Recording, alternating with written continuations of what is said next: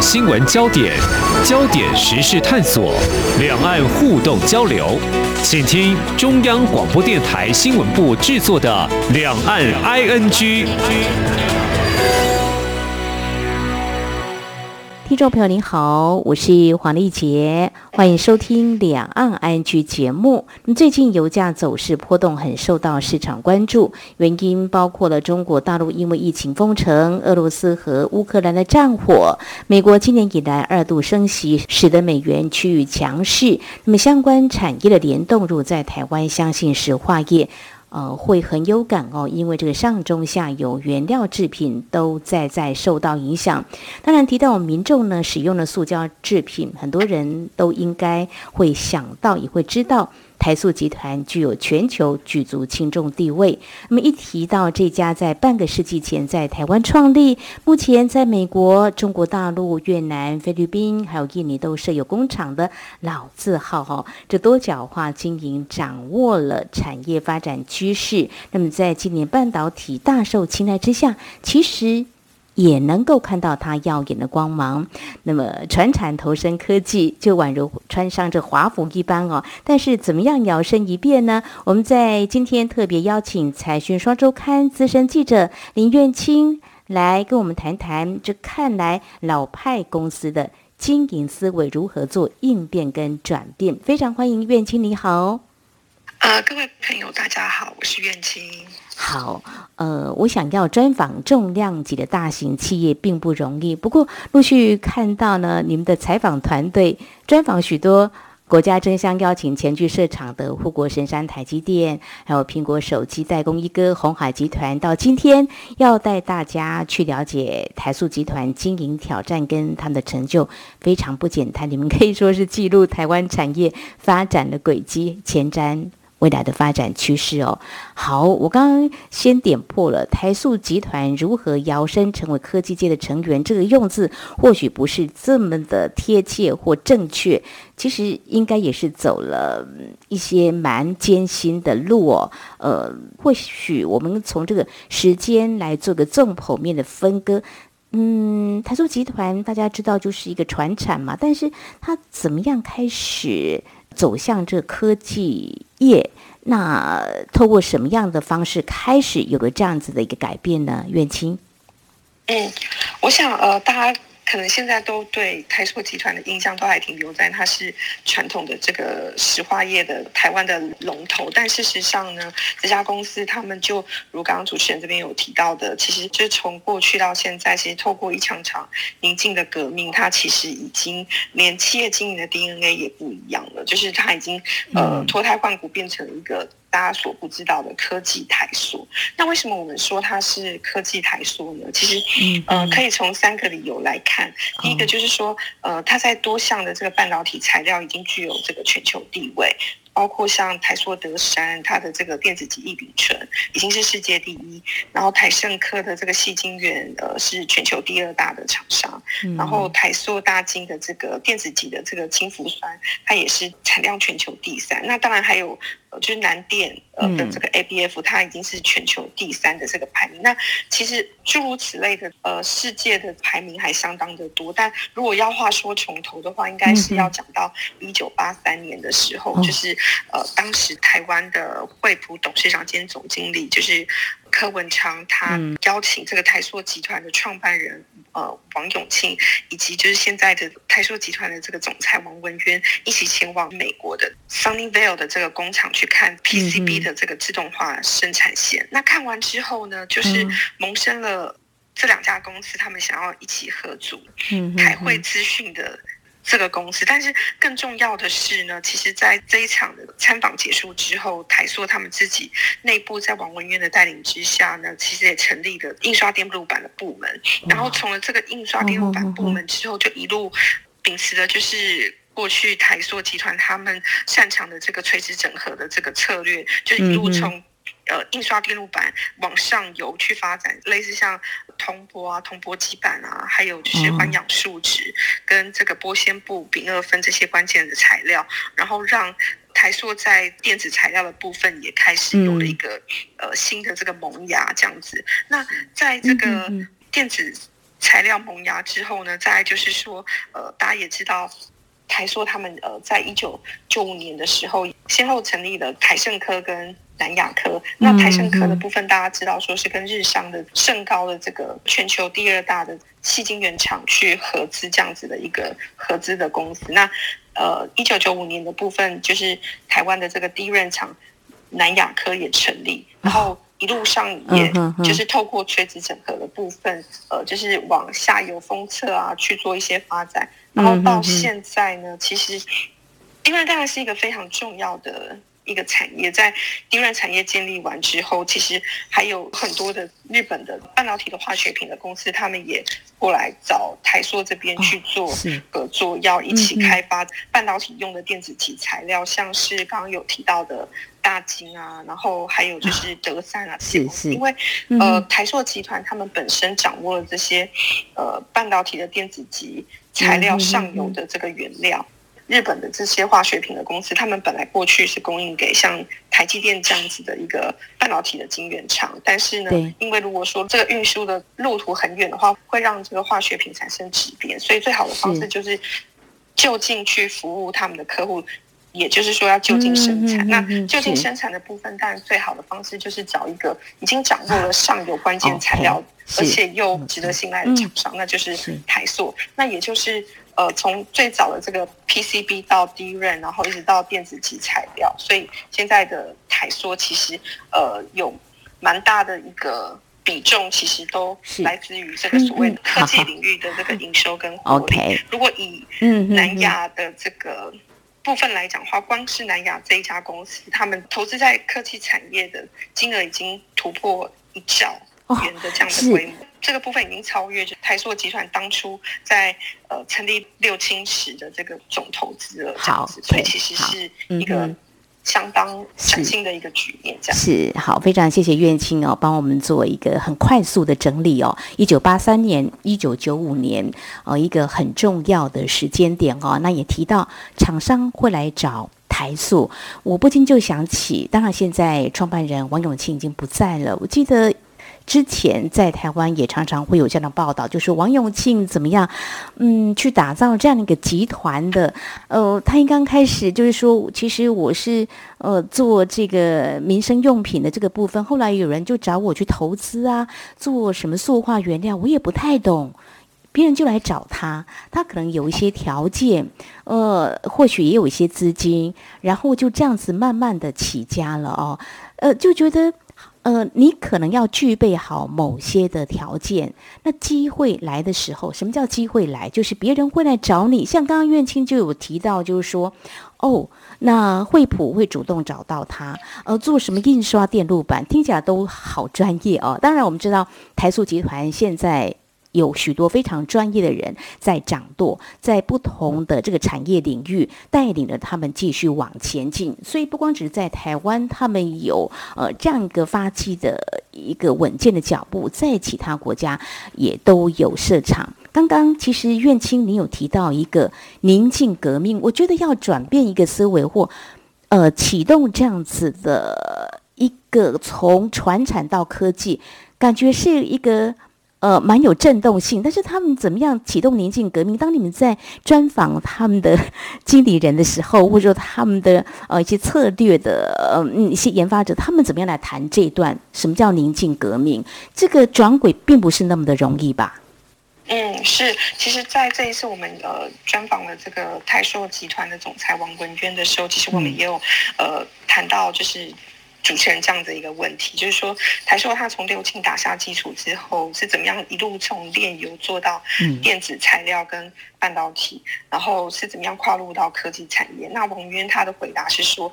如果严格来讲的话，他们进入。电子业是一个偶然的机会，就是刚一刚开始提到说，一九八三年的时候发生了，就是柯文昌来找他们来做一些合资跟设厂。可是事实上呢，当他们确定要一一起展开合作之后，他们其实扎根扎的非常扎实，就是除了从呃既有的这个领域之外，他们也会做垂直供应链的一些整合，比如说刚刚提到。已经有了 PCB 的技术之后，他们又在往 PCB 的上游的材料去做一些发展，就延伸了很多的电子材料的这个开发，然后一步一脚印，就是在大家可能都还是对他们的印象停留在他们是这个石化业的龙头的这个背景下，其实他们早就已经开始在做一些多角化的这个经营，那秉持着就是一直以来就是非常扎实的。投资的策略就是一定做好每一个事业应该要有的垂直整合跟技术上面的向下扎根的动作，所以就呃从 PCB 的部分一直到 DRAM 或者是到这个电子材料的部分，就这样一步一步的去做一些延伸，然后慢慢的就是现在目前的台塑已经是过去大家。没有那么理解的台塑，其实他们其实有很多的科技的这个呃策略啊，跟投资，还有就是一些获利，其实都是在这个科技的比重含量是相当的高的。是是，那么这些数字都会说话，会告诉我们，虽然。很多人可能还有这样印象，传产台塑画上等号，事实上不然哦。我记得在多年前的时候，这个从时间表来看，刚刚你也告诉我们，嗯，他们有投入这个 DRAM 的。事实上，其实低润厂后来其实，呃，还蛮让这个产业界可能洗得三温暖吧。他们投资的是破产啊，但是他们为什么后来还是持续会？朝这个方面，就是说科技方面去投资，他们不会因为这样打退堂鼓。嗯，你们去专访的时候，王文渊他有没有谈到说，嗯，这个科技产品的生命周期感觉很短，他们怎么样来看这个产业的投资？嗯，对，其实呃，大家也知道说，呃，就是从一个。传统的石化业要跨入到科技领域，其实是相当的不容易。特别是传统的石化业，它是有景气循环的，但是科技业呢，它其实是波动相当的大。就刚主持人有特别提到的 DRAM 这个产业，就是呃获利起伏相当的大的一个产业。那为什么就是在看到这个科技起伏相当巨大之下，其实台塑还是敢投资，就是因为它。们做每一项投资，其实就是看将来性。嗯、就是说，第一个他考虑的是说，未来有没有更好的快速储存的方式。因为大家也知道说，呃，现在呃，手机啊、笔电啊、伺服器一直到电动车，其实资料储存的速度是非常重要，就是一定要快。嗯、那这个部分其实现在都要靠 DRAM 这个记忆体的技术来克服这样子的问题。而且随着资料量越来越庞大，以后使用到。嗯哼哼，DRAM 的这个使用量只会越来越多。那因为目前还找不到就是可以取代它就是更好更新的技术，所以呢，台塑毅然决然就是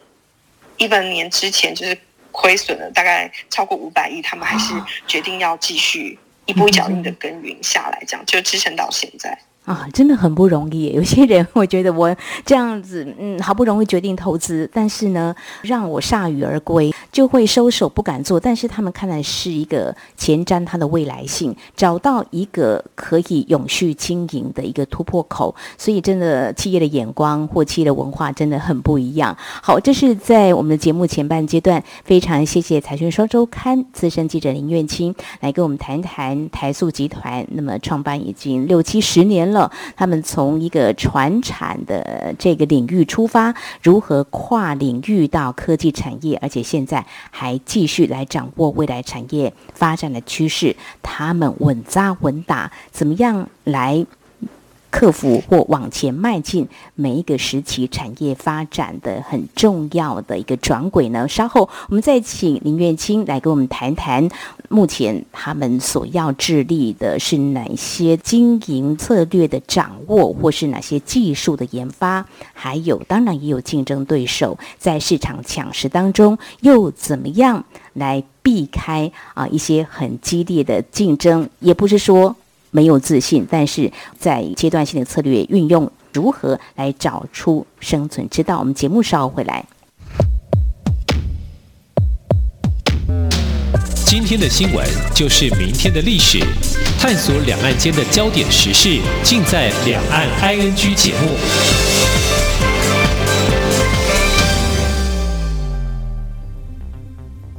我是金管会主委黄天木，很多民众投保了防疫保险。担心权益受损，但根据保险法规定，防疫险从确诊或隔离日起两年内都能申请理赔，不用急着申请确诊或隔离证明，请将卫生单位量能留给有医疗紧急需求的病患，疫苗打三剂，一起做防疫。有政府，请安心。以上广告由行政院与机关署提供。这里是中央广播电台台湾之音。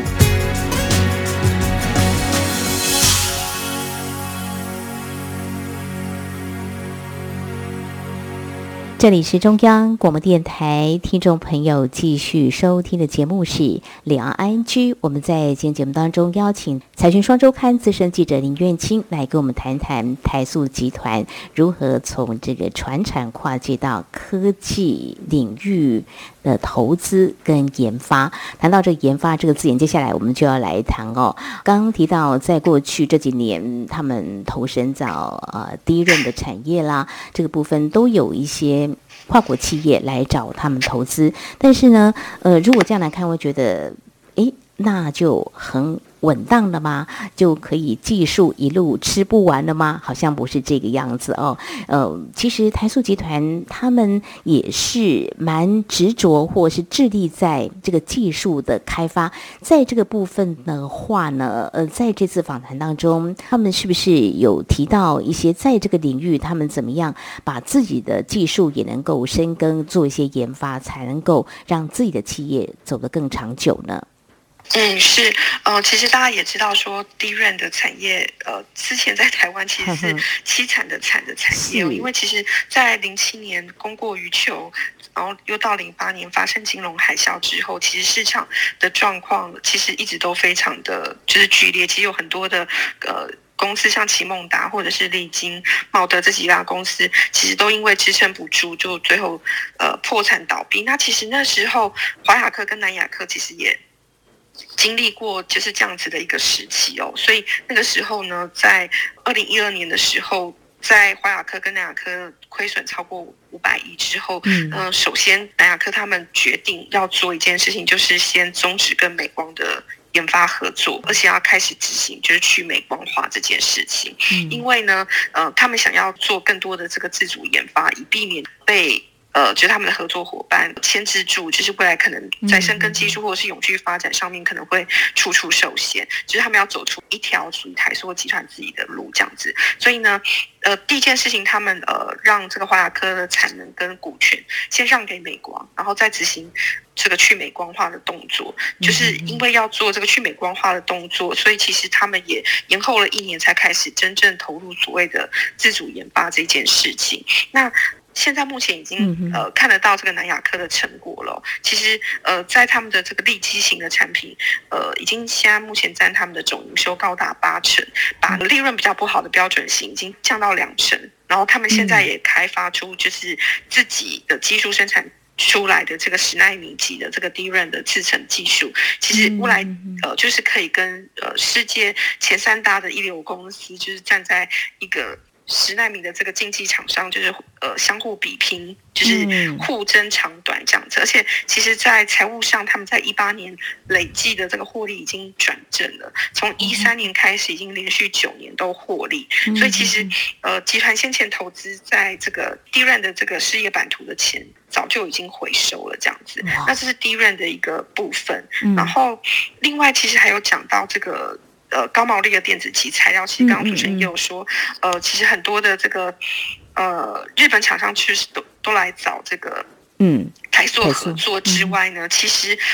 台塑集团旗下的这个台化呢，他们也呃在新港这边成立了一个复合材料的这个研发中心。嗯、那他们要成立这件事情，就是大家其实也知道说，呃，就是塑化业在中国厂商的这个竞争之下，已经变成了这个低毛利的这个红海的市场。那如果说要继续在这个市场存活下去的话，就是必须要卖一些别人没有的东西，所以就是高质化的这个复合材料。所以呢，其实在这个复合中心未来其实呃。呃，就是会把四种的这个塑料，包括 PS 啊、ABS，还有 PC 跟 PP，透过这个改性材料加工，呃，可以开发出像五 G 的发射器啊，或者是电动车导光板，甚至是低轨卫星，还有就是锂电池的这个呃，他们所需要的一些科技的一些新的应用。呃，套一句就是台化董事长洪福元说的，现在。整部车子里面，除了电池跟晶片，还有马达跟轮胎，他们还没有开始做之外，其实其他的这个材料他们都已经可以做到，包括碳纤维这样子。嗯嗯，刚刚苑经理有提到说他们能够开发高毛利电子级的材料，重点是不是说他们掌握一些非常关键的原料？我觉得企业要经营，就是说你的产品要有这个利润哦，要高的话，当然就是呃要朝这个高值化发展，在这个部分关键性的影响是不是原物料的优势他们是掌握住的？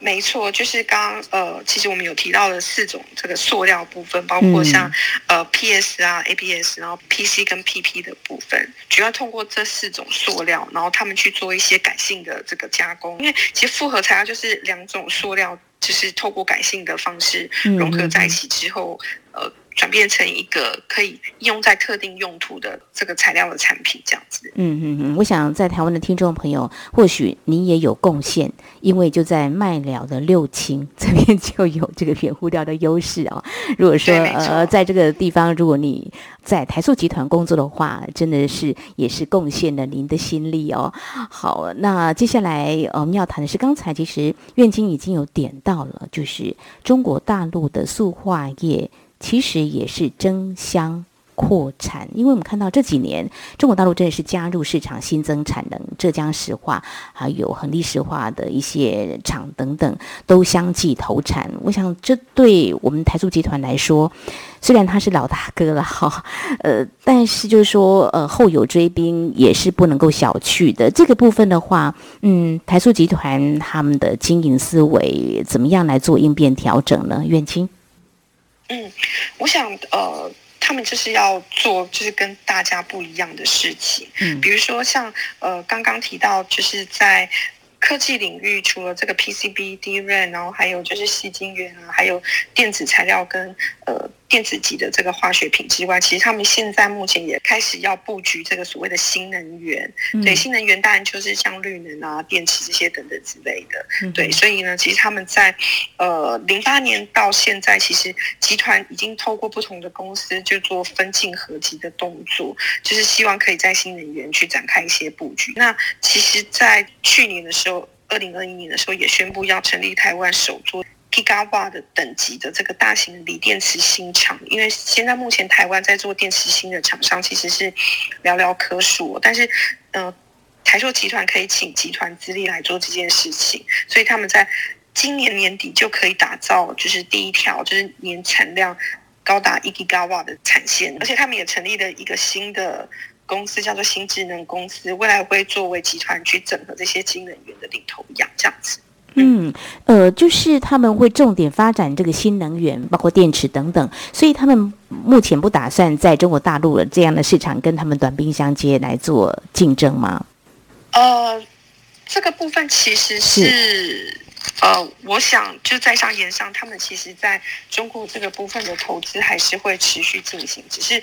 比重上面来讲的话，就是像我刚刚提到，他们在高科技领域的投资，在从过去到现在，呃，其实已经慢慢的超越了这个他们本业，就是在塑化业的这个投资的金额。所以，其实他们现在已经开始做了一些转型的动作，就是未来他们在科技这边的比重也会相对的比较高。那其实刚刚主持人有特别提醒说，就是呃。如果以近三年的投资来看的话，当然他们在宁波啊，还有惠州这些本来已经有的一些像铜箔基板啊，就是呃玻纤布跟丙二分厂，其实这个也属于科技领域的扩厂。那当然就是本业的部分的扩厂也是还是会持续有，只是说资本支出未来在科技领域的话会比重比较高一点。好，最后我想请教苑青，不晓得在这次访谈当中，他们有没有透露对于这个未来市场的一些变化？怎么说？刚才我有提到，现在好像个大环境瞬息万变哦，很难让人预测。他们又比较多的呃投资比重会投注在这个高科技，他们怎么样来看未来这个高科技产品的？刚刚提到这个生命周期。嗯，就是还蛮短的，很难掌握。但是以他们过去这六七十年来的经营哦，他们会怎么样来看未来市场的变化呢？嗯，如果说以这个现在目前旗下的这个金鸡母就是南电，呃，他们在 ABF 的这个载板的部分来讲的话，其实是相当的看好的。呃，其实像南电的董事长吴家昭也说，他们认为载板就是会缺到二零二五年，因为呢，就是呃大客户都已经跟他们包下五年的产能。的这样子，那 DRAM 的部分呢？因为大家也知道说，呃，现阶段就是像五 G 啊，然后还有 AI 啊，还有甚至很多的这个云端运算的部分，它其实也会带动就是 DRAM 这个部分的一些需求这样子。所以其实南亚科的董事长吴家昭他其实也有提到说，不仅集团之前投资的钱都回收，未来其实他们在获利的部分也会一直持续的增加下去。好，投资要精准，真的很不容易哈。除了自己的嗯实力之外呢，也要看这个大环境的变化。那么，我想他们是稳扎稳打。好，我们常说这个姜还是老的辣哦，对应这个台塑集团六十八年来的成长，呃，这个企业经营要能够尝到丰收的甜美果实。过程当中，我们比喻一下，像在栽种一棵植物好了，耕耘啊、选种、栽种跟供给的养分，每个环节都非常非常的重要。好，我们在今天非常。感谢财讯双周刊资深记者林苑青来分享你们采访团队，我们揭开台塑集团经营制胜的策略。非常谢谢苑青，谢谢您，谢谢。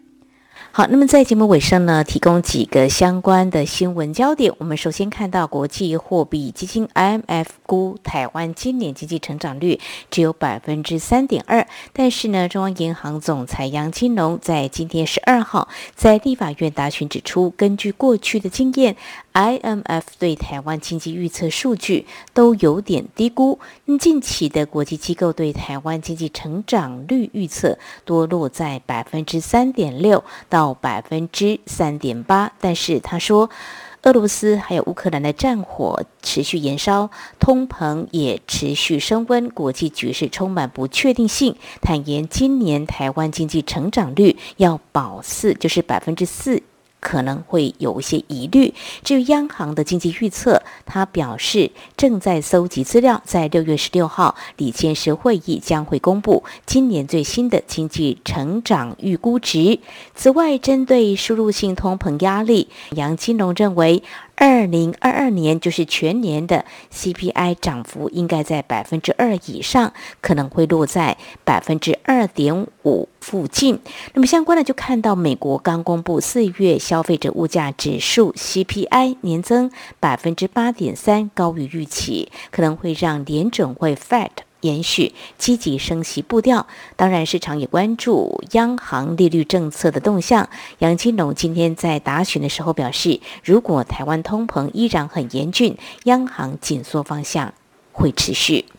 至于在中国大陆方面，同样面临这样的国际局势的变化哦，中国国务院总理李克强。昨天十一号主持国务院常务会议，会议指出，受到新一轮疫情、国际局势变化影响，超出预期，四月经济面临的下行压力会进一步加大，因此要求财政货币政策要以就业为优先导向，稳住。经济大盘，同时也应该进一步拓宽社会投资管道，扩大有效投资。另外，也只是要确保物价的稳定，确保粮食产量跟供应稳定，夯实稳物价基础。那么，在做好疫情防控同时，要进一步畅通物流，特别是重点地区物流，维护产业链。供应链的稳定，此外也要确保能源的正常供应，支持煤电企业纾困跟多发电，要优化政策，强化协调，